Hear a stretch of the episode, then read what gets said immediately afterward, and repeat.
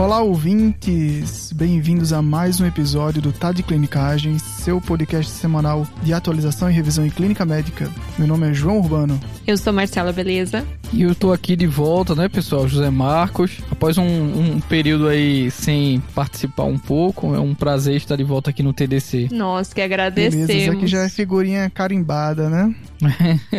Fico grato pelo convite novamente, pessoal. Estou sempre à disposição. E aí, com neurologistas e geriatra no episódio, já esperamos que seja um tema em comum, né, Marcela? Um tema que eu acho que demorou para chegar, tá? Eu vou deixar esse disclaimer aqui logo no começo do episódio que a gente não falou especificamente de Parkinson até agora no TDC. Exatamente, era um tema muito aguardado, muito esperado, né? E um tema muito importante na prática clínica, já que é aí a segunda doença neurodegenerativa mais comum de encontrar na prática clínica, né? É, eu faço o mesmo disclaimer da Marcela, viu? Que a importância, eu acho que do Parkinson, né, especialmente com o envelhecimento populacional, para os colegas, por exemplo, que estão aí em serviços de emergência ou às vezes evoluem em enfermaria de clínica médica, a prevalência, né, de pacientes que têm outras comorbidades e Parkinson é cada vez maior, então acho que esse episódio vai ser bastante útil. Beleza. E o que é que a gente vai falar um pouquinho hoje, Marcelo? A gente resolveu estruturar esse episódio em quatro clinicagens. Vamos passar desde as manifestações clínicas até o tratamento. Começando com a primeira clinicagem, que é como que o paciente se apresenta e como fazer a avaliação neurológica inicial. A segunda clinicagem vai ser especificamente do diagnóstico da doença de Parkinson primária e idiopática, que é o principal parkinsonismo que a gente tem. Uhum. Na terceira clinicagem, a gente vai lembrar dos sintomas não motores da doença de Parkinson. E na quarta clinicagem vão vir os tratamentos. O que, que a gente tem de medidas farmacológicas e não farmacológicas para essa doença. Beleza, e sempre também fortalecendo o estabelecimento de conceitos aqui para o nosso ouvinte, né? Para que muitas vezes é a primeira vez que está se deparando com o tema, que está é, sendo exposto a isso, então a gente vai tentar deixar da maneira mais didática possível para expor os principais conceitos aqui para o nosso ouvinte. É, exatamente, eu acho que vai ajudar a diminuir a neurofobia de todos, né? Todos os episódios de neurologia eu acho que ajudaram, mas lidando com uma doença neurodegenerativa, talvez é, facilitar o entendimento dela, né, para o colega, é, vai ajudar a diminuir essa entidade neurofóbica. Exatamente. Beleza, então vamos nessa? Bora do começo. Vamos lá.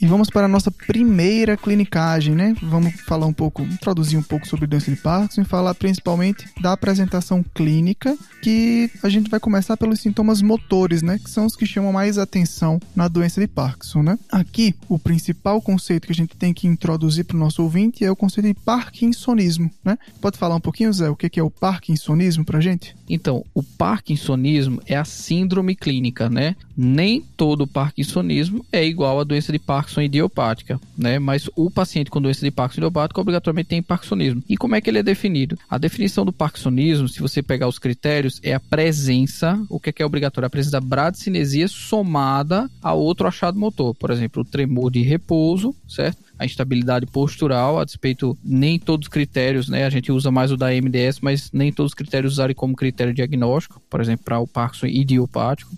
E o último, né, o aspecto é a própria rigidez mesmo, que a gente diz que é uma rigidez extrapiramidal, que é a rigidez plástica, né, que é um é literalmente o paciente que a gente tenta mobilizar passivamente o membro e ele apresenta uma, uma resistência em cano de chumbo, diferentemente de uma rigidez plástica, que é aquela rigidez típica da espasticidade, por exemplo, uma sequela de um AVC, em que você, quando tenta mobilizar o membro, é, ele inicialmente pode ser rígido e depois subitamente perde o tônus, né, igual um sinal do canivete. E isso no caso da rigidez, no caso hipertonia elástica. Beleza, Zé. Então acho que para arredondar isso aqui, a gente tem o Parkinsonismo como uma síndrome clínica, né, que acontece em várias doenças, sendo a principal delas a doença de Parkinson idiopática, e ela é formada por quatro pontos principais, dos quais um deles é o mais importante, que ele é obrigatório de ter, que é a bradicinesia, né, que é a lentificação dos movimentos. A gente tem também o tremor de repouso, que foi bem esmiuçado na nossa abordagem de tremor do episódio 208, tá? E a rigidez, que a gente chama de uma rigidez extrapiramidal, né? Que seria uma hipertonia plástica que a gente chama. E a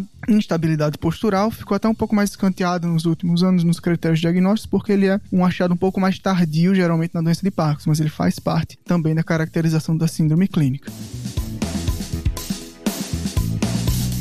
Agora a gente vai falar um pouquinho sobre como é que a gente avalia esses, esses sintomas na nossa prática, ou seja, as nossas dicas de exame, de exame físico, o que é que a gente tem que observar em cada um desses pontos cardinais do parkinsonismo. O primeiro deles é em relação à bradicinesia. Quais são as formas que a gente tem de, aí, de avaliar a bradicinesia? Então, como o Joca falou muito bem, né, a bradicinesia é a lentificação do movimento. Só que além da lentificação, a gente pode ter também redução da amplitude do movimento. Tem várias formas de se, de se avaliar a bradicinesia. Você pode fazer, por exemplo, o, o mais clássico é pedir para o paciente fazer um teste com, as, com os dedos, tocando o indicador e o polegar. A gente sempre diz, ó, é, faz amplo e rápido esse toque, Como abrindo e fechando, né? pinça, né? né Zé? Exatamente, esse movimento de pinça, amplo e rapidamente e observando ob obrigatoriamente a comparação bilateral. Porque muitas vezes o paciente, além de lentificar, você percebe que ele não consegue é, fazer o movimento de forma completa, ele é um movimento pequeno, né? Ele é bradicinético por ter essas duas componentes.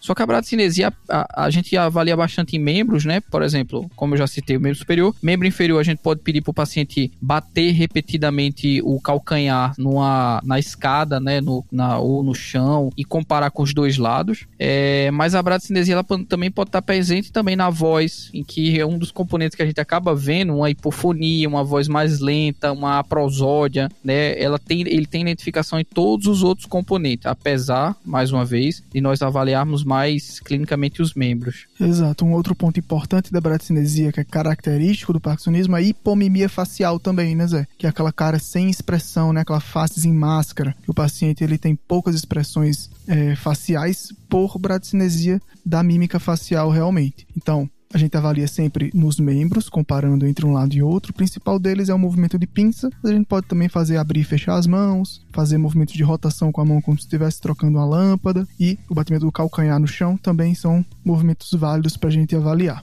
Outro ponto importante agora é como é que a gente avalia a rigidez. A rigidez, ela tem alguns achados tanto de inspeção na avaliação inicial do nosso paciente, como também de manobras do exame neurológico. Aqui, uma das principais coisas da inspeção que a gente vê no paciente que tem uma rigidez é a perda do balanço passivo dos braços durante a marcha, né? Isso é um achado clássico também do parkinsonismo. E na doença de Parkinson, é, uma das características é tanto de, desses, desses sintomas do parkinsonismo serem assimétricos. Então a gente vê principalmente durante a marcha o paciente que ele perde o balanço passivo de um dos braços. Isso tem até uma curiosidade histórica legal que é o sinal do Rolex. Já ouviu falar, Zé? Não, nunca ouvi Não, falar isso. O sinal do Rolex é que alguns relógios mais antigos da Rolex, eles eram carregados pelo movimento passivo dos braços. E aí um, do, um dos sinais era a perda da, do balanço passivo, começava a acabar a bateria dos relógios. Rapaz, olha, agora eu acho que essa acessibilidade financeira ao Rolex ia ser é... muito limitada aos pacientes, talvez morasse no Jardim Europa, aí não, não dá. é sinal, só vai ser de lá. Exatamente. Só iria ser de lá, né, nesses relógios antigos. Exatamente. E outra coisa importante, Zé, é a gente sempre fazer a movimentação passiva dos membros, né? Que os achados na doença de Parkinson são caracteristicamente assimétricos e a gente sempre faz uma movimentação passiva buscando alguma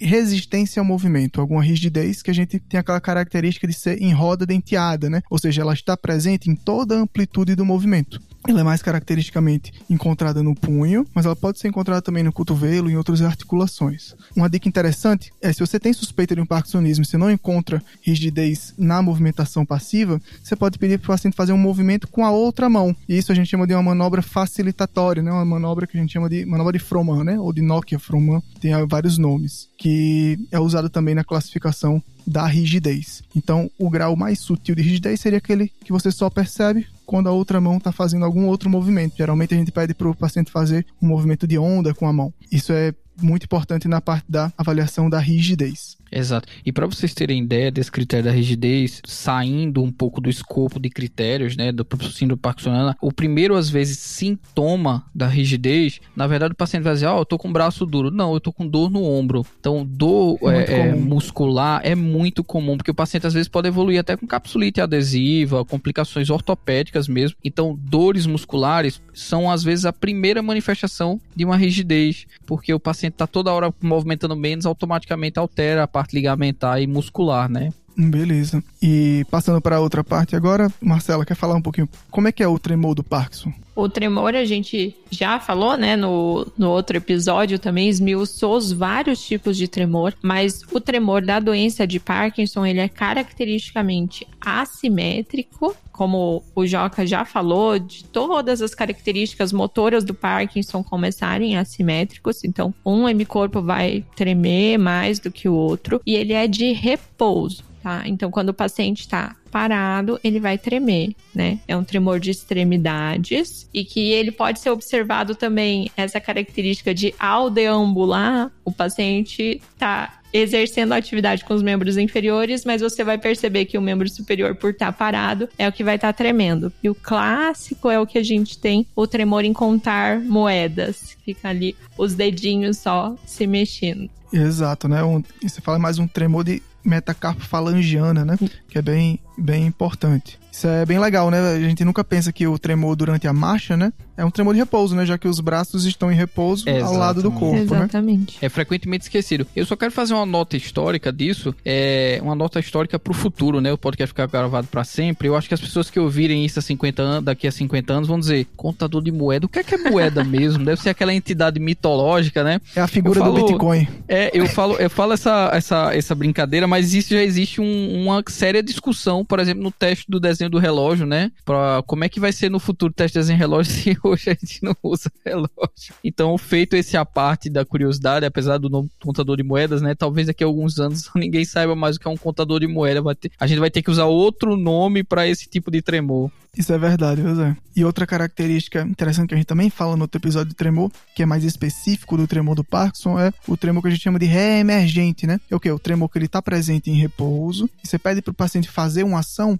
e o tremor some, e depois de alguns segundos, assumindo uma postura, o paciente volta a ter o tremor, né? Isso é muito importante de diferenciar do tremor essencial, que durante uma ação, o tremor essencial ele nunca para, ele piora na ação, inclusive já que ele é um tremor cinético, né? E o do Parkinson tremor de repouso. E só reforçar mais uma vez, apesar de classicamente a doença de Parkinson estar tá associada ao tremor, existem pacientes que não vão ter o tremor de repouso na abertura do quadro do, do, da doença de Parkinson ou de outros parkinsonismos também. Então, ficar mais ligado, principalmente na presença da bradicinesia, que foi o primeiro sintoma que a gente falou aqui, na rigidez, e talvez o tremor só surja depois. Beleza, exatamente. É, exatamente. Tanto que é uma coisa muito do senso comum, né? De que parkinsonismo tem que ter tremor, mas isso que a Marcela levantou é extremamente relevante. Exato. Isso aí a gente até divide também as formas predominantes, né? Ah, um parkinsonismo mais tremulante ou é um parkinsonismo mais rígido acinético, né? São dois polos que podem aparecer na prática clínica pra gente. Exato. Tanto que para vocês terem ideia, outra nota histórica, né? Na descrição original do Parkinson mesmo era paralisia agitante, né? O Exato. nome. Então ele nos escreveu a forma rígida cinética. Foi o Shaking Pulse, né? O James Parkinson, quando descreveu. E um detalhe que eu acho que dos três pacientes que ele descreveu, acho que ele só examinou um. O outro que ele colocou na descrição, eu acho que era um senhor que ele viu andando Foi. na rua e disse: opa, esse tem Parkinson, não é isso?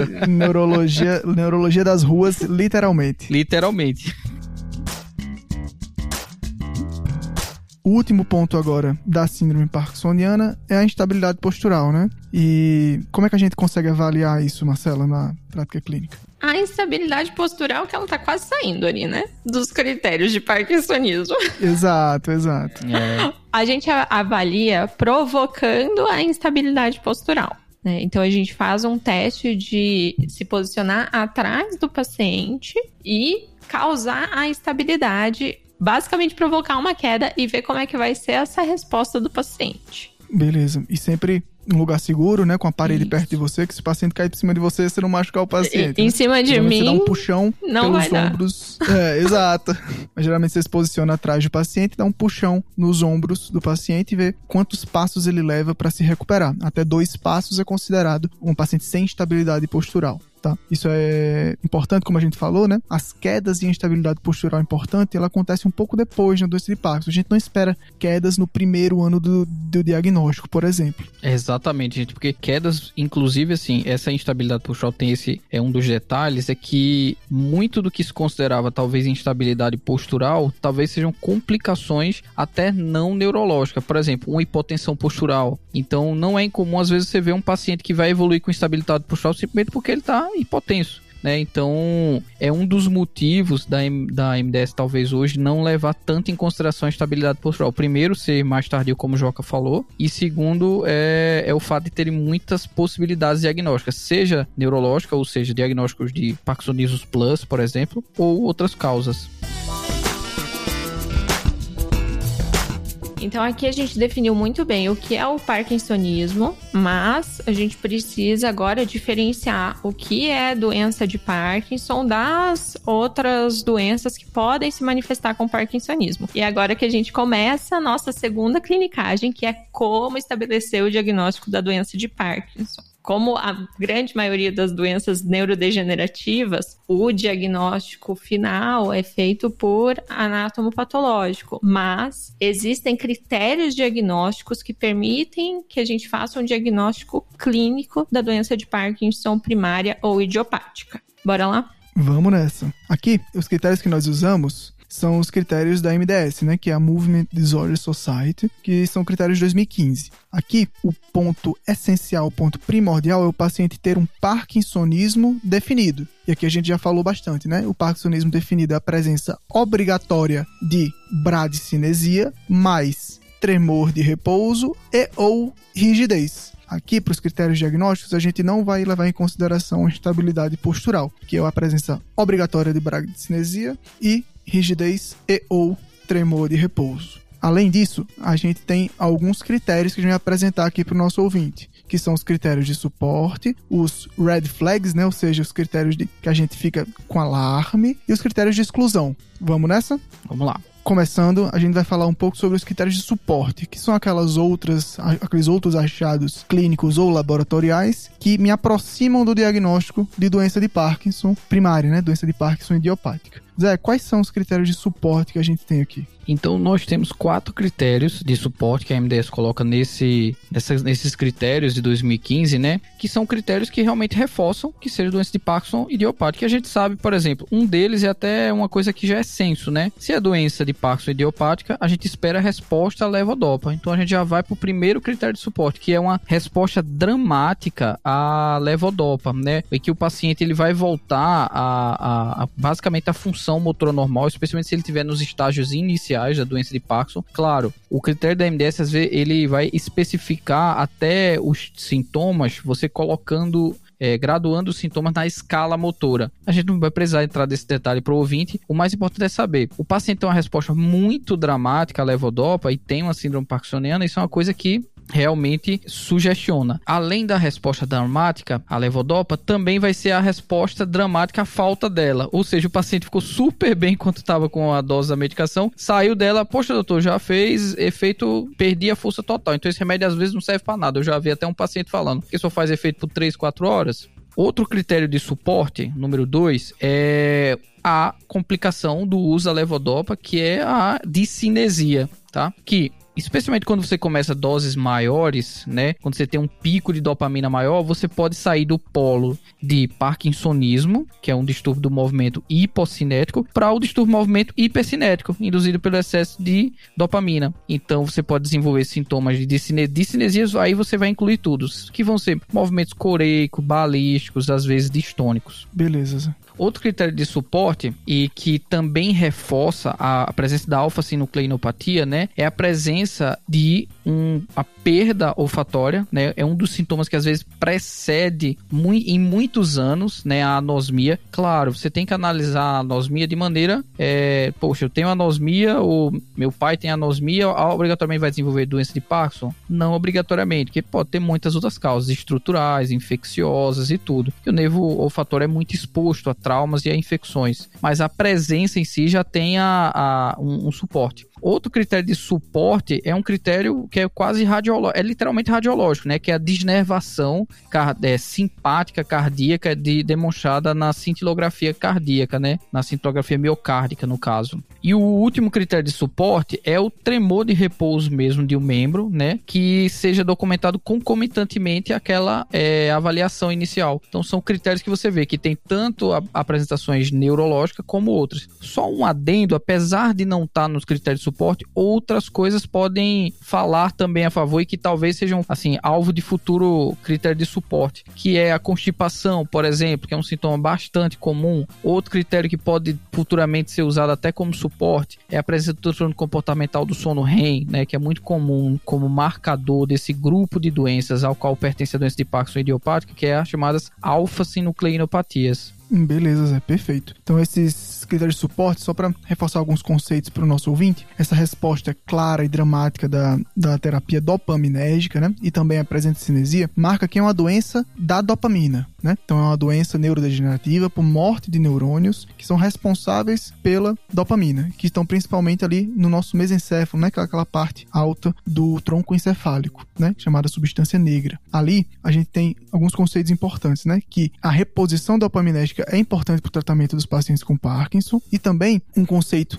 que é importante dizer para o nosso ouvinte é que só faz discinesia por levodopa quem tem doença na via da levodopa, né? Que é a via nigroestriatal, né? Que a gente chama que é a principal via do movimento. Ou seja, se eu der levodopa para uma pessoa saudável, essa pessoa não faz discinesia. Por isso que a presença de discinesia é um critério de suporte tá? Exato. E olha, para vocês terem ideia do déficit dopaminérgico que esses pacientes têm e do porquê eles respondem tanto a levodopa, para você ter sintomas do parkinsonismo, sintomas motores, você tem que ter perdido já 60% dos seus neurônios da sua reserva dopaminérgica. Então, assim, o paciente já tá com 40% só. Então, qualquer coisa que você acrescenta, se aqueles 40% já estava sendo suficiente para dar sintomas leves ou às vezes assintomático, qualquer coisa que você acrescenta, você melhora muito os sintomas dele. Exatamente. Então, recapitulando rápido, critérios de suporte, resposta clara e dramática à levodopa. E aqui a gente chega numa dose de 1.000 até 1.500 miligramas de levodopa por dia para dizer que é uma resposta realmente efetiva. Presença de discinesia,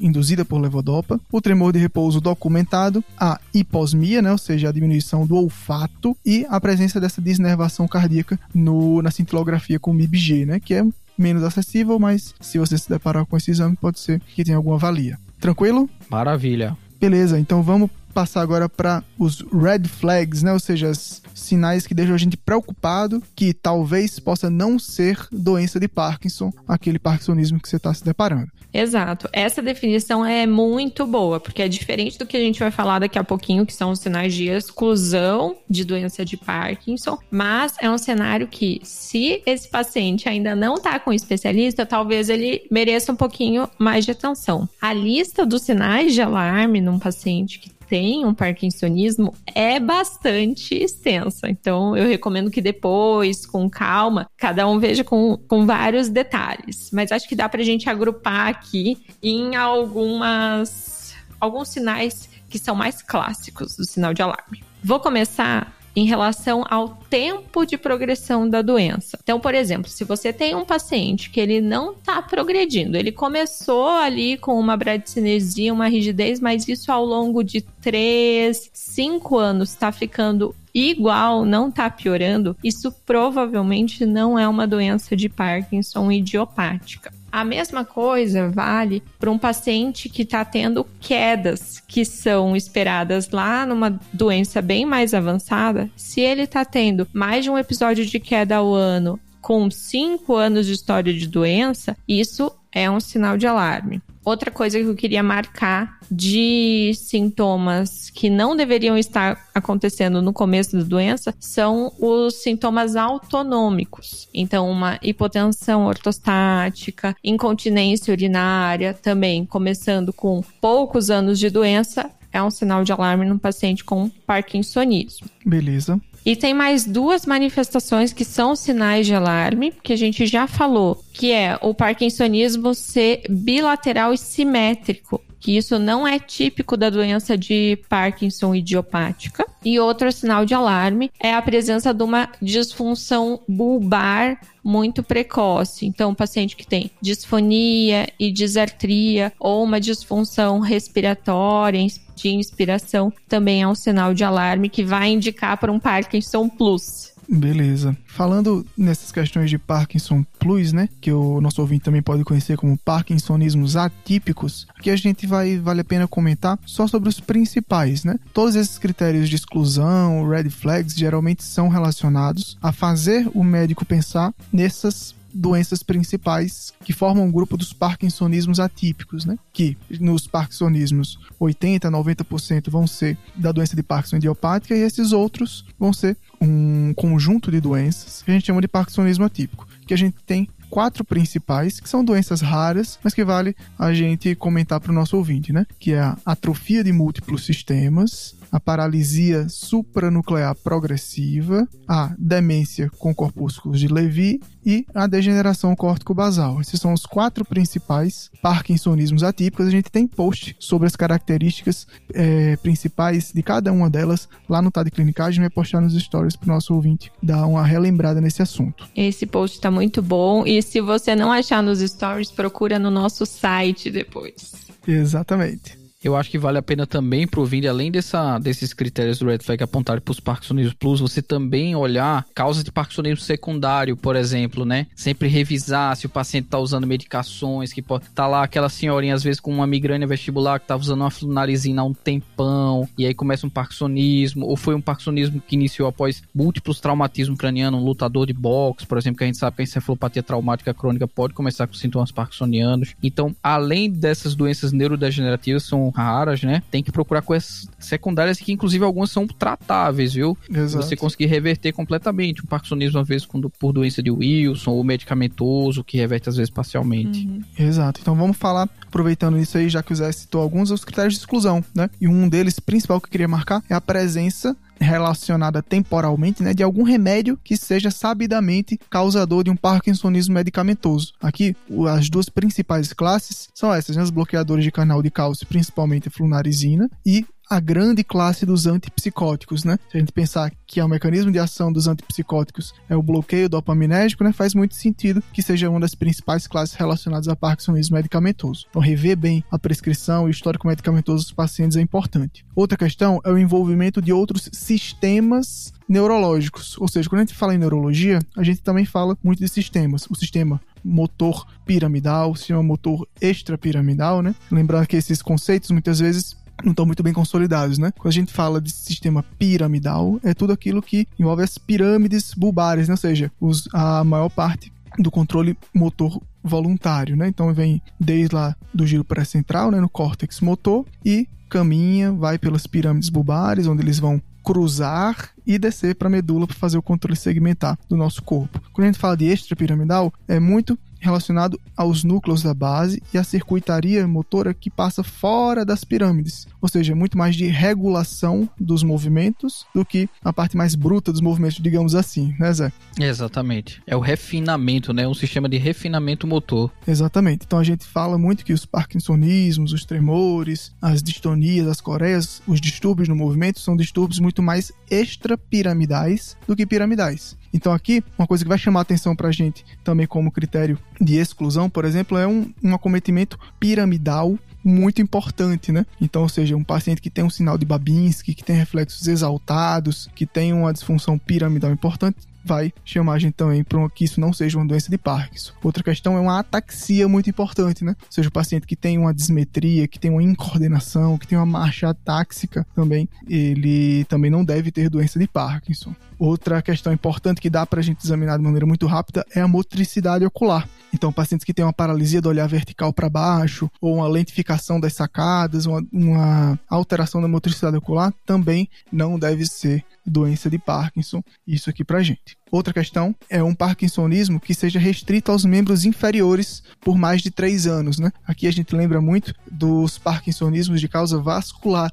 mas a gente entra aqui no outro grande grupo de doenças que são as leucoencefalopatias, né? Que podem causar parkinsonismo restrito aos membros inferiores. E outras questões são basicamente a negativa dos critérios de suporte, ou seja, a ausência da resposta à levodopa, a ausência de discinesias, outras coisas. Eu acho que vale a pena, assim, essa ausência da resposta de levodopa é uma dose de levodopa que é considerada de 600 miligramas, tá? Porque imagine, é um cenário que vocês vão ver comumente. Ah, o paciente foi prescrito levodopa, um comprimido de 100, ele estava tomando junto com o almoço e aí, aí não, não respondeu. Exatamente. Então, essa falta de resposta levodopa, tomem muito cuidado do que é falta Tem resposta que fazer um, um, teste terapêutico de verdade, né? Acho que esse é o ponto. Exato. Exatamente. Pois beleza, então a gente já falou de todos os grupos de critérios, né? De suporte, exclusão, red flags. E para dar o diagnóstico de, um, de uma doença de Parkinson clinicamente estabelecida, eu tenho que ter o parkinsonismo definido, eu tenho que ter uma ausência de critérios de exclusão e tenho que ter pelo menos dois critérios de suporte, também sem nenhum red flag, né? Sem nenhuma, sem nenhum critério de alarme, né? E isso tem uma especificidade maior do que 90% aí para doença de Parkinson. Esse é o conjunto de critérios que a gente vai usar para dizer que é clinicamente estabelecido. Zero red flags, zero exclusão e pelo menos dois de suporte. Excelente. Tranquilo? E aí a gente tem outras classificações de uma doença de Parkinson provável e uma doença de Parkinson possível de acordo com o número de red flags, de critérios de suporte, tudo isso para o nosso paciente. Mas o mais importante é saber quando a doença de Parkinson está clinicamente estabelecida. Legal, Joca. Lindo, maravilhoso. A gente tem um diagnóstico clínico da doença de Parkinson. Mas tem alguma situação, será que eu preciso pedir um exame complementar? Às vezes é, o paciente vai questionar também esse diagnóstico. Vai ser uma coisa bem do dia a dia mesmo. E às vezes a gente tem dúvida também, né? Quando esse diagnóstico não é, é bem definido pelos sintomas clínicos, pela apresentação clínica do paciente. Como é que a gente sai dessas, é? Ó, isso é uma dúvida que pode ser bem comum para os colegas. Imagina, especialmente tô lá num local que a acessibilidade a exames é mais complicada, tô com um paciente de 60 anos com a síndrome parkinsoniana. Poxa, mas é melhor esperar a ressonância dele para começar a levodopa, né? Errado. O diagnóstico do Parkinson, assim como, por exemplo, um diagnóstico de uma demência, de doença neurodegenerativa, ele é muito critério clínico. Por quê? Porque os marcadores, às vezes, que nós temos disponíveis radiológicos são inespecíficos. Por exemplo, você não precisa de uma ressonância magnética para dar o diagnóstico se o paciente tem tudo, por exemplo, uma doença de Parkinson idiopática, você não precisa de uma, de uma ressonância. Então você está autorizado a dar o diagnóstico sem exame de imagem.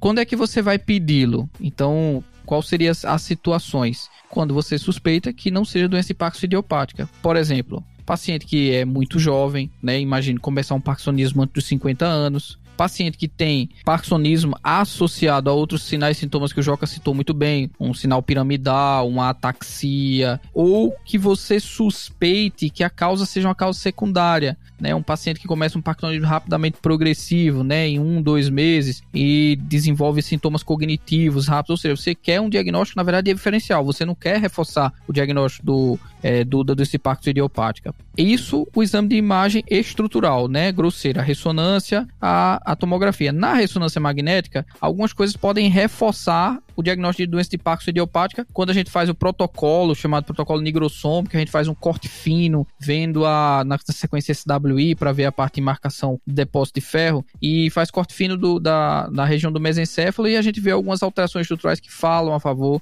de doença de Parkinson idiopática, como a assimetria das substâncias é, negras do mesencéfalo. Outro marcador radiológico que é possível é um que já é mais funcional, que é o TRODAT mesmo, né? Que é tipo um, um, um SPECT que usa um marcador para dopamina e você vai ver a hipocaptação nessa região. Esse é um exame comercialmente disponível, obrigatoriamente ele é muito caro, então você vai fazer só para pacientes que você está com muita dúvida se há uma sobreposição de um sintoma, por exemplo, de origem funcional, barra psicogênica, ou se você tem dúvida para o paciente ter um parkinsonismo precoce, um Parkinson juvenil, sei lá, tá com 22 anos e tem uma síndrome parkinsoniana, veio a ressonância normal, você quer confirmar com o Trodat. Então são duas coisas que você pode usar, mas não precisa se o paciente tem sintomas típicos. Se o paciente, né, tem parkinsonismo e você não tem dúvida disso, o Trodat, né, que é o exame que talvez seja mais específico, não vai te ajudar, vai encarecer e talvez vá postergar um tratamento que é tão efetivo e tão fácil de, de iniciar. Exatamente. É exato, pessoal. continuando, aqui a gente falou muito da parte motora, né? Então a gente sabe também que a doença de Parkinson ele vai muito além da parte motora, né? A gente tem uma, uma grande pleiade aí de sintomas não motores, a gente vai comentar aqui um pouquinho, que também encaixa junto com que o clínico, o médico que segue o paciente, deve estar atento a todo paciente com doença de Parkinson para monitorizar durante as consultas, tratamento sintomático, tudo isso pode melhorar a qualidade de vida do paciente com doença de Parkinson, né? Sobre sintomas não motores, o que é que você me fala aí, Marcela? Eu vou começar falando da prevalência de sintoma não motor, tá? Se você achava que Parkinson era uma doença apenas do movimento, tem estudo mostrando que após um, um acompanhamento aí de 10 anos de pacientes com Parkinson, 98% desses pacientes têm sintomas não motores. Então a gente tem que estar tá muito atento às manifestações não motoras da doença de Parkinson e a gente tem que tratar efetivamente. Tem muita coisa que pode acontecer. Eu resolvi agrupar aqui também em quatro principais. A gente vai falar de sono, de quedas, de sintomas gastrointestinais e geniturinários e de neuropsiquiátrico. Vamos nessa. Vamos para sono primeiro. Zé já falou um pouquinho de transtorno comportamental do sono REM. Isso é uma manifestação que é muito típica dos pacientes com parkinsonismo e eu também demorei para entender um pouquinho o que que é isso. Então, basicamente, no, no sono, na fase REM do sono, o que é normal acontecer? A gente tem uma atonia. Então a gente não vai se movimentar. Quando a gente tem o transtorno comportamental do sono no REM, a gente tem o exato inverso. Então o paciente tá lá so dormindo, sonhando e ele encena o que ele sonha. E isso vai ser muito relatado principalmente por quem dorme com o paciente. Então é o paciente que vai chutar, que vai Exatamente. cair da cama, que vai ter um sono muito atribulado. E essa é uma manifestação que ela pode preceder os sintomas motores, mas ela pode continuar durante todo o período da doença de Parkinson. Beleza, Marcelo. Então, só para relembrar aqui para o nosso ouvinte, né? A arquitetura básica do nosso sono a gente divide em sono REM e sono não REM. O sono REM ele tem a prevalência dos sonhos, né, principalmente. E REM é uma sigla para movimento rápido dos olhos, que é uma coisa que também acontece durante essa fase. Justamente o que a Marcela falou, né? Normalmente eu tenho uma atonia, então eu sonho, mas eu não me mexo. E nos pacientes com doença de Parkinson, eu posso ter uma perda da tonia. Então, eu começo a encenar o sonho, já que os sonhos são concentrados nessa parte do meu sono. Não é isso? Exatamente. É, pessoal, isso é um fator de muita morbidade, viu? Tanto para o paciente como para o acompanhante. Então a gente já teve até fraturas em acompanhantes porque o paciente agrediu o acompanhante durante o transtorno do sono do comportamental do sono REM. Beleza. E de opções de tratamento, que as principais são a melatonina e os benzodiazepínicos. Exato. E melatonina também é, é, dose alta, tá? A gente já tem episódio de melatonina. Dose alta. Não é gotinha, não. Não é gotinha, não. a gente já tem um episódio de melatonina Exatamente. que a gente fala um pouquinho pra insônia, mas no transtorno comportamental de sono REM, ela tem um pouquinho mais de evidência do que a gente falou lá no, no episódio de insônia. E a dose vai ser de 6 até 15 miligramas. Pra gente conseguir controlar um pouquinho melhor Beleza. esse sintoma. Nossa senhora, dose. Próximo grupo, Marcela? Próximo grupo, eu resolvi falar um pouco sobre quedas. Porque quedas vão ser um desfecho comum no paciente que tem doença de Parkinson. E talvez. O geriatra gosta, né? É, assim, eu, eu ia ter que falar. eu não consegui o episódio de queda, mas eu consegui meu espaço. Não tem como escapar quero fazer uma parte aqui, olha. De fato, os pacientes com Parkinson às vezes são muito melhores cuidados por geriatra do que por neurologista, viu? Porque é tanta coisa sistêmica ao longo do tempo, essa preocupação com queda, o paciente que vai, imagina, ele já se mexe menos, já é sarcopênico, tem disfagia, tá perdendo peso e você ainda não tá se preocupando com as quedas dele que vão fraturar e você não rachou a osteoporose. Então, Marcelo, você tá com toda a razão, viu? O geriatra cuida melhor mesmo. Tenho que fazer esse disclaimer. Zé, muito obrigada. É por isso que você é chamado para os episódios.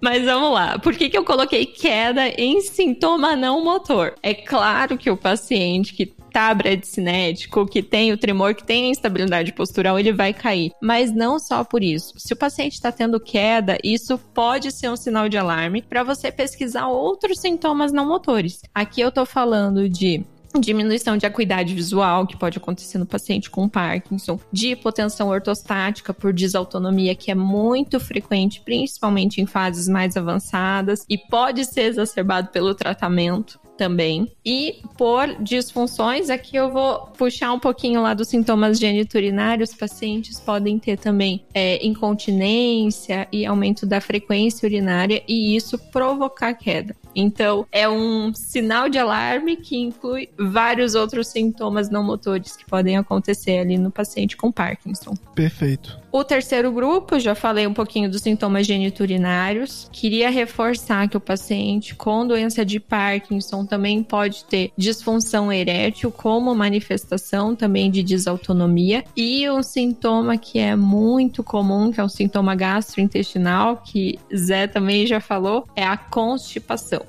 Aqui é quase regra em paciente com doença de Parkinson idiopática. E ela tem que ser ativamente pesquisada e ativamente tratada. Já vi paciente internar semana sim, semana não por constipação refratária. Então, é algo que a gente tem que pesquisar. Isso é importante demais e é tão importante até também para otimizar a absorção da levodopa, né? A gente sabe Exato. que é uma medicação que depende muito do trânsito intestinal e constipação piora o rendimento da sua terapia dopaminérgica também. Exato. E por último, separei aqui alguns sintomas neuropsiquiátricos que também tendem a acontecer um pouquinho na fase mais avançada da doença de Parkinson. Pacientes com Parkinson têm maior incidência de depressão e daí a gente pode ter aí um, um fator de confusão. O paciente já tem uma hipomimia, já tem uma dificuldade de movimento, isso pode se confundir com um transtorno de humor que tem que ser ativamente pesquisado. Sintomas psicóticos podem acontecer com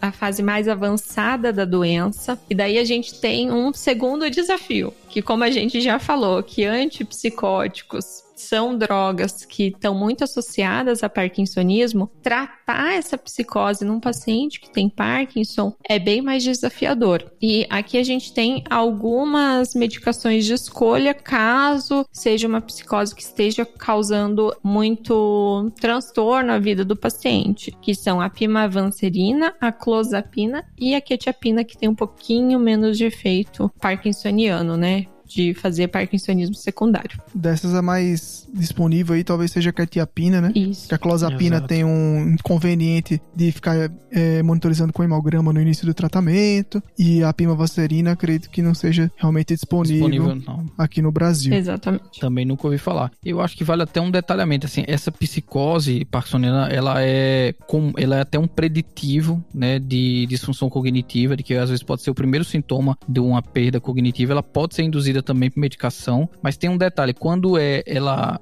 é do próprio Parkinson, no geral são dois tipos de psicose que ele, o paciente tem. São as alucinações visuais complexas, certo? Não costuma ter, por exemplo, alucinações auditivas, é alucinações visuais complexas, referindo a bicho na parede, tá vendo coisa, vendo a pessoas. porta se mexendo. Exatamente. E são as outras são. Porque a gente sabe da diferença de alucinação para ilusão, né? A alucinação é realmente uma, uma, uma imagem, um som que é criado literalmente 100% do nosso cérebro a partir de nada. A ilusão é uma percepção anômala de algo que está lá. Então, os pacientes têm alucinações visuais e têm ilusões de perse são ilusões persecutórias, que eles dizem, especialmente com os familiares. Então eles começam a dizer, ah, sei lá, meu marido tá, tá me traindo, tá escondendo meu remédio, tá fazendo alguma coisa. Isso, inclusive, assim, para um impacto, para síndrome do cuidador cansado, isso tem um impacto muito importante de você rastrear. Tem mesmo. Boas, é bem lembrado. E puxando o gancho, da, do distúrbio cognitivo associado à doença de Parkinson, isso classicamente é depois de décadas de doença. Também tem estudo mostrando que depois de 10 anos do diagnóstico do Parkinson, cerca de metade dos pacientes vão ter um declínio cognitivo, e depois de 20 anos, porque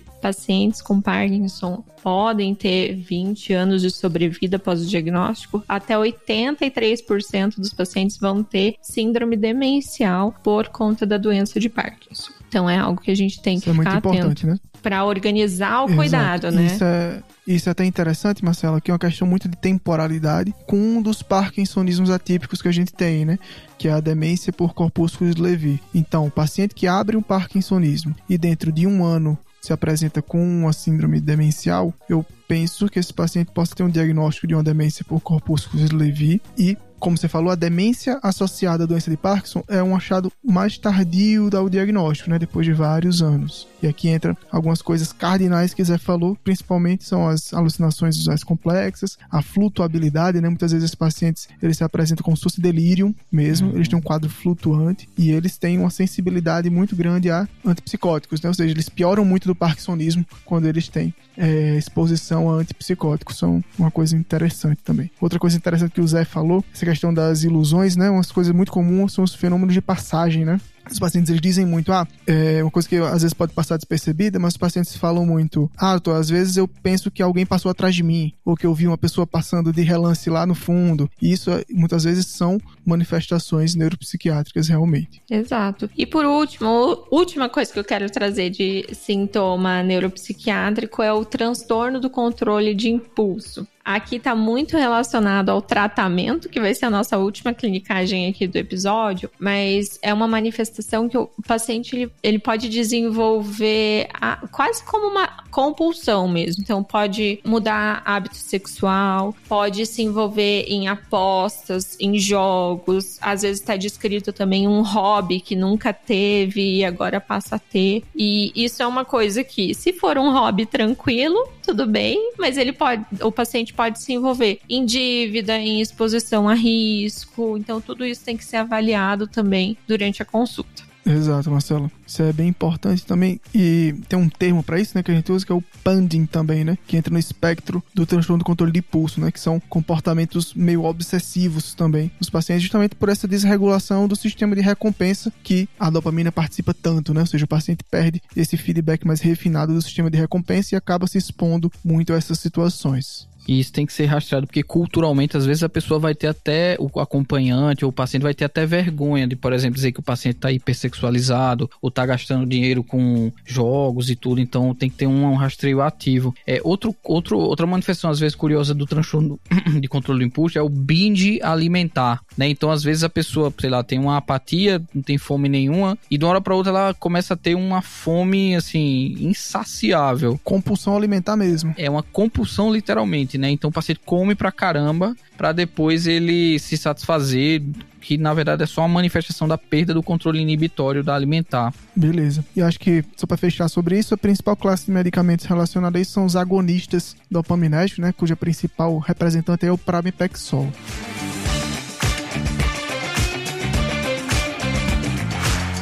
Então, depois de falar todo esse caminho de manifestação, fazer o diagnóstico, falar de todos os sintomas não motores, agora a gente vai efetivamente para a nossa última clinicagem, que é como tratar a doença de Parkinson. O que, que você tem para dizer, Joca? Beleza. E aqui a estrela dessa clinicagem vai ser a levodopa, né? Então a gente vai falar dela que é o principal tratamento, o principal tratamento inicial que a gente tem para a doença de Parkinson que acompanha o paciente até estágios muito avançados da doença, né? A levodopa, ela é disponibilizada pela farmácia popular nos remédios mais disponíveis em postos de saúde, então um medicamento bem acessível para os pacientes do SUS e ele tem algumas formulações, né? Ou seja, não é toda levodopa que é igual. Aqui a gente vai comentar um pouquinho das principais formulações só para o nosso, nosso ouvinte ter familiaridade quando se deparar isso na prática, né?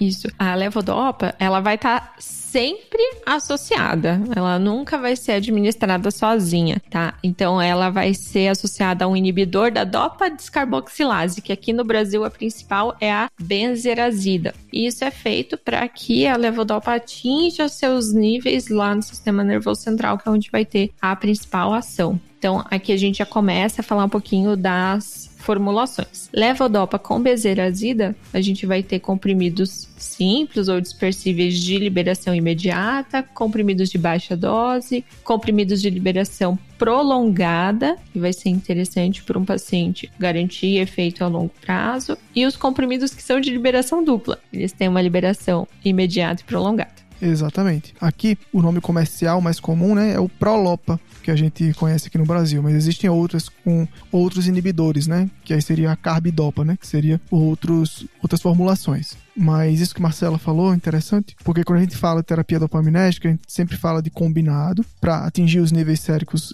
em sistema nervoso central e para evitar os, os sintomas periféricos de terapia dopaminérgica que a gente não quer, né? Que são os efeitos adversos que a gente comentou. Aqui, quando a gente fala de baixa dose, os comprimidos têm 100 miligramas de levodopa, com 25 miligramas da benzerazida. Quando a gente fala dos comprimidos de dose habitual, são comprimidos de 200 miligramas de levodopa com 50 miligramas de benzerazida. O baixa dose vai ter uma siglazinha chamada BD, de baixa dose. Uhum. E o de ação prolongada vai ter uma siglazinha que a gente chama de HBS, que geralmente a gente dá para o paciente à noite, para ele ficar com terapia dopaminérgica de liberação mais lenta durante a noite. E o DR, né, que é o dual release, né, que é aquele de liberação dupla, foi o que a Marcela comentou, que tem uma liberação rápida e outra de manutenção. Exatamente. E quais são os cuidados que a gente tem que ter, Marcela, para orientar o paciente é, a tomar a levodopa? Ele pode tomar em qualquer horário? Tem alguma precaução? Aqui, a principal preocupação vai ser em relação ao horário da administração, em relação às refeições. Então, a levodopa ela tem que ser administrada longe de refeições que tenham muita proteína. Então, principalmente almoço, jantar no Brasil, que a gente come mais proteína, a gente administra com uma hora de intervalo, às vezes até duas horas após a alimentação, para garantir a melhor absorção da levodopa. Beleza, então proteína atrapalha muito, né, a, a absorção da levodopa. Outra estratégia importante, Marcelo, também é no, no avançar da doença, a levodopa é uma medicação que a gente dá várias vezes ao dia. A gente chega a dar cinco, seis vezes ao dia terapia dopaminérgica para o paciente. Isso pode atrapalhar um pouco em relação às refeições. Então a gente começa a ter também estratégias nutricionais, né? Ou seja, de você compactar as proteínas em uma refeição do dia, você fragmentar a refeição do paciente em menos refeições ou em refeições que você consiga dar esse espaço para a medicação. É um ajuste realmente muito fino de medicação, um dos ajustes mais finos que a gente tem aqui na, na neurologia, né? E a gente sempre tem o comprimido que ele divide em quatro, ou seja, eu posso fazer ajustes realmente muito finos, de aumentar um quarto de comprimido de cada vez, em cada tomada. Isso é um ajuste que é feito consulta a consulta. Exato. E, e é sempre assim, bem importante de. Apesar de a gente dar seis vezes ao dia, às vezes quatro vezes ao dia, não quer dizer que é de seis em seis horas, tá, gente? É uma das coisas que é mais, assim, erro de prática comum. Você dá lá, prescreveu Prolopa, tá, toma de 6, 6 horas, o paciente acorda para tomar BD, que vai ter uma ação mais rápida de meia-noite para tomar ele e dormir. Então não faz sentido algum, né? A gente tem que redistribuir, considerando a própria farmacocinética, obviamente, mas não são intervalos obrigatoriamente iguais, né? Então vai adaptar, por exemplo, um HBS antes do sono e a BD ao acordar, por exemplo. E existem várias outras classes de medicamento, né, relacionadas ao tratamento do Parkinson. Uma delas a gente já comentou, que eram os agonistas dopaminérgicos, né, cujo principal é o pramipexol, que está bem relacionado ao transtorno de controle de impulso que a gente falou. E outra grande classe também que é comum de ser vista na prática clínica são os inibidores da monoaminoxidase, né, que são os IMAUs. O principal representante aí seria a rasagilina, que também é bastante usado no começo do tratamento dos pacientes com doença de Parkinson. Assim, a gente falou bem da levodopa, né? Então, então, assim, conhecendo esses efeitos colaterais, né? Desconforto gástrico da própria levodopa, efeitos colaterais relacionados ao sistema nervoso central, mas dos, do, dos agonistas dopaminérgicos, né? De midores da mal, a gente tem que estar atento. Além desse efeito cognitivo que a gente já tinha falado, né? Dos agonistas do jogo patológico, mas, por exemplo, hipotensão postural é uma das coisas que podem acabar piorando, além de sintomas psiquiátricos, como às vezes ansiedade, depressão, às vezes o próprio sintoma psicótico isoladamente pode ser é, bem mais pronunciado na na presença deles. Boa, Zé. E cirurgia para Parkinson, Zé? Então, cirurgia para Parkinson, assim, isso é uma coisa que o subespecialista manja bem, né? Exatamente. Por quê? Porque é uma terapia reservada para pacientes jovens, sem disfunção cognitiva, ou seja, o paciente que já tem uma demência, uma disfunção cognitiva, a gente não vai, já não é candidato à cirurgia. Jovem, que eu falo assim, é, e, e, considerando até o estado geral, que a gente sabe que o conceito de juventude hoje, né, é, é variável. Às vezes tem um jovem de 32 anos cansado e tem um senhor de 75 anos que tá mandando super bem. Então, você tem um paciente jovem que não tem disfunção cognitiva e tem um sintoma, especialmente motor, muito refratário, você tem que ele obrigatoriamente ser considerado a terapia cirúrgica. Mas o detalhamento em si, isso é muito lidado com o próprio subespecialista e centros de referência. Beleza. Ah, um conceito importante também é que existe uma janela de oportunidade, né, para indicação da cirurgia. E aqui a cirurgia a gente está falando é a estimulação cerebral profunda, que é a principal é, modalidade cirúrgica aqui para os pacientes, onde a gente introduz um eletrodo de estimulação nos núcleos da base, né? Ou seja, naquelas partes do sistema nervoso que regulam os nossos movimentos. Aqui, um conceito importantíssimo é que o paciente que é candidato a realizar o DBS é um paciente que ainda tem uma resposta à levodopa bem documentada. Ou seja, tem que fazer um teste para ver se o paciente ainda responde a levodopa. Se ele ainda responde a levodopa, então ele, juntando com todos os outros critérios, ele pode ser um bom candidato. Exato, porque o intuito aí nessas fases mais avançadas dos motores é você deixar uma constância, né, da dose levo, da, dos, dos efeitos da levodopa, é, que é o próprio DBS pode simular. Isso também se aplica, por exemplo, à terapia que se usa para Parkinson mais avançado, tem muita flutuação motora, o, a levodopa carbidopa com gel intestinal, Isso. ele vai ter uma absorção bem prolongada, vai ser uma distribuição bem é, mais ampla ao longo do tempo. Então esses são mais para a fase mais avançada, de fato, da doença. Exato. E a bomba de levodopa subcutânea que está chegando no Brasil agora também, várias outras estratégias. Outra questão importante, tanto da, do DBS como da levodopa, é que os sintomas que mais respondem à terapia dopaminérgica são os sintomas de rigidez e bradicinesia. Geralmente o tremor pode não responder tão bem às terapias dopaminérgicas, isso é importante para o nosso ouvinte, para ele não ter uma frustração de achar que realmente ia diminuir muito o tremor, mas o tremor ele é um dos sintomas um pouco mais refratários à dopamina, né? Então, pessoal, a gente falou bem dessa parte da, da parte do tratamento, né? Eu acho que o, o conceito que um colega clínico geral, um colega generalista que está no dia a dia na prática, um interno, tem que saber do tratamento. Os outros detalhes realmente é para o subespecialista. Porém, tem algo que eu acho que é extremamente relevante de se saber, porque pode chegar na emergência. Então, como é quais são as emergências que o, que o paciente com Parkinson pode chegar e que estão relacionadas à própria doença? Então, assim como qualquer outra doença neurodegenerativa, o Parkinson ele pode piorar na vigência de qualquer insurto metabólico infeccioso. Então, por exemplo, o paciente internou com infecção urinária. E aí, na prescrição, o interno ou o residente esqueceu de colocar a levodopa, suspendeu abruptamente. Nos pacientes, especialmente que estão na fase moderada avançada, a suspensão abrupta da levodopa, ela pode levar a uma síndrome chamada parkinsonismo e hiperpirexia. O paciente entra numa rigidez tão intensa que ele pode é, entrar em rabdomiólise, fazer febre relacionada à própria piora agudizada do, do parkinsonismo. Essa síndrome, a parkinsonismo e hiperpirexia, ela pode ser desencadeada pelo próprio insulto metabólico, por exemplo, a própria infecção urinária, a própria pneumonia, mas a principal principal realmente é a suspensão abrupta das medicações. Então, tenham muito cuidado. Outras, outros motivos de visita à emergência relacionada à própria doença de Parkinson é chamada síndrome de discinesia hiperprexia, que é quando o paciente às vezes tem tanto tem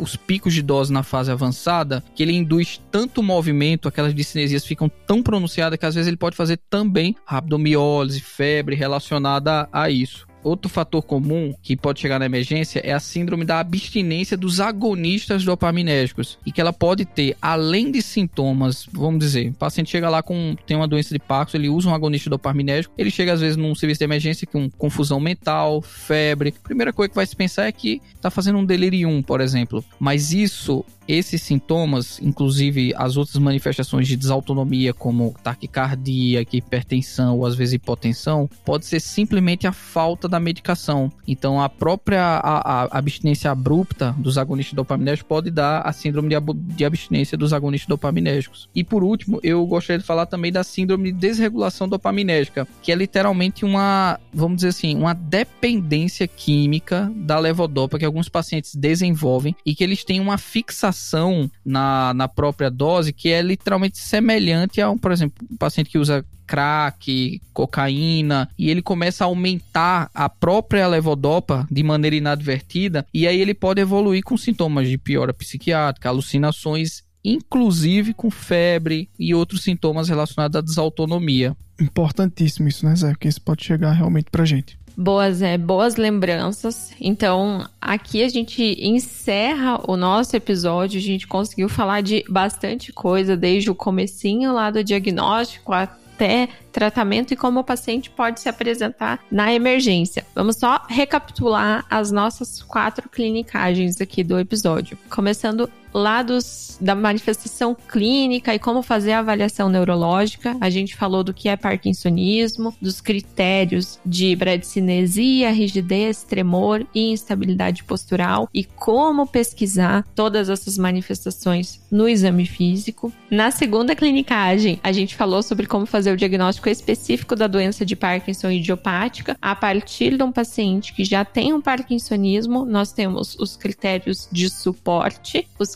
os sinais de alarme que devem estar ausentes e também os sinais de exclusão que não podem estar presentes e devem fazer a gente procurar um Parkinson Plus, um Parkinsonismo vascular ou um Parkinsonismo medicamentoso. Nessa segunda clinicagem, a gente também falou sobre o baixo papel dos exames complementares, estando reservado só para os casos de dúvida diagnóstica. Daí a gente foi para a terceira clinicagem, que foi sobre os sintomas não motores da doença de Parkinson idiopático, que são muito prevalentes, e nós dividimos em quatro: os distúrbios do sono, as quedas e todos os sinais que podem estar tá causando uma queda no paciente com Parkinson, os sintomas geniturinários e gastrointestinais e os sintomas neuropsiquiátricos. Falamos sobre depressão, psicose e síndrome demencial. E fechamos o episódio na quarta clinicagem sobre o tratamento. A gente reforçou que a base do tratamento é com a levodopa, é com a reposição de dopamina. Falamos um pouco também sobre os agonistas dopaminérgicos e sobre DBS para os casos específicos. Ótima lembrança, Marcela. Então vamos encerrar o nosso episódio, né? Que foi bastante coisa, né? Acho que foi bom. Oh, foi bem completo, viu?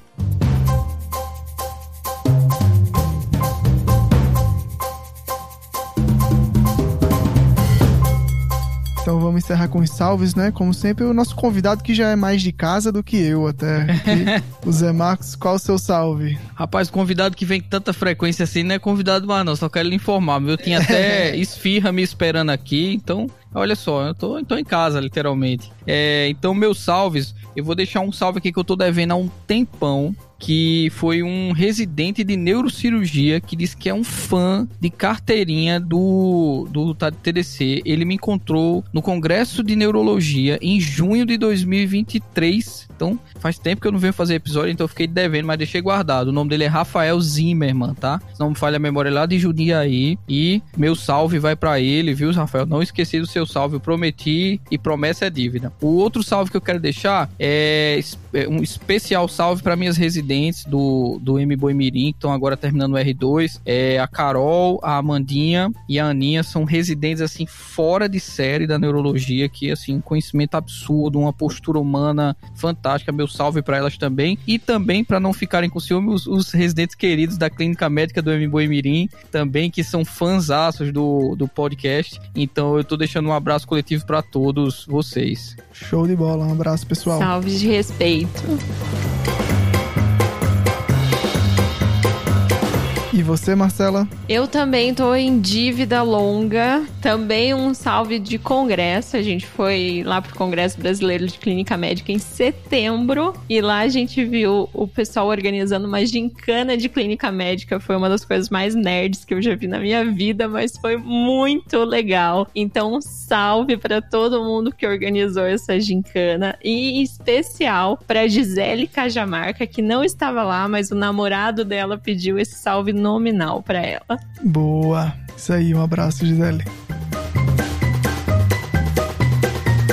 E você, Joca? Seu salve vai para quem? O meu salve vai para Maria Olivia Aureliano, que mandou um e-mail pra gente, muito legal. Ela se formou na Universidade Federal de Pernambuco, lá na terra de Zé Marcos, em 2020, e falou que agora ela é médica em Portugal. Ela diz que é fã do TDC, é assinante do guia TDC, e diz que agora a missão dela é converter todos os colegas portugueses a escutar o TDC. Foi um Olha e-mail, só. Foi um e-mail muito legal. A gente, todo mundo gostou muito, viu, Maria? Muito obrigado pela parceria, muito obrigado pelo pela, por acompanhar tanta gente. Um grande salve, um grande abraço aí e vamos dominar a Europa, né? É, eu, eu sou a favor dessa internacionalização, viu, do TDC. Eu acho que a gente vai ganhar desses podcasts clínica médica americanos, é. europeus. Os nossos e sotaques mandou, são muito e ela melhores. mandou um salve Isso aí. e ela mandou um salve também para Rafaela Ricardo e para Catarina Rocha, que são as internas que trabalham com ela lá em Portugal. Valeu, pessoal. Um grande salve, abraço. Salve, gente. Um abraço. Então é isso, né? Fechamos? Fechamos. Fechou, pessoal. Agradeço mais uma Finalmente. vez, Zé Marcos, por estar presente. Obrigado pelo convite mais uma vez. Estou, continuo sempre à disposição. Eu espero que um dia nós tenhamos o meu sonhado episódio de erros inatos do metabolismo no adulto. tá? Quando eu falei Esse isso a aí- primeira vez, Fredão ficou olhando pra minha cara e pensou que eu era o cara que tava brisando no dia. É, Mas eu estou na esperança, A- a viu, gente? Eu geriatra não desisto. não Eu participará. Não desisto nunca. Exatamente, vamos nessa. Pois tá, galera. Falou. Falou, valeu, falou, valeu, valeu. Valeu, valeu, galera. Um abraço.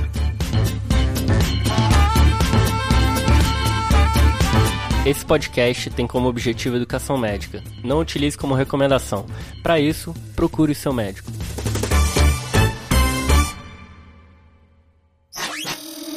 Essa é uma produção do Bicho de Goiaba.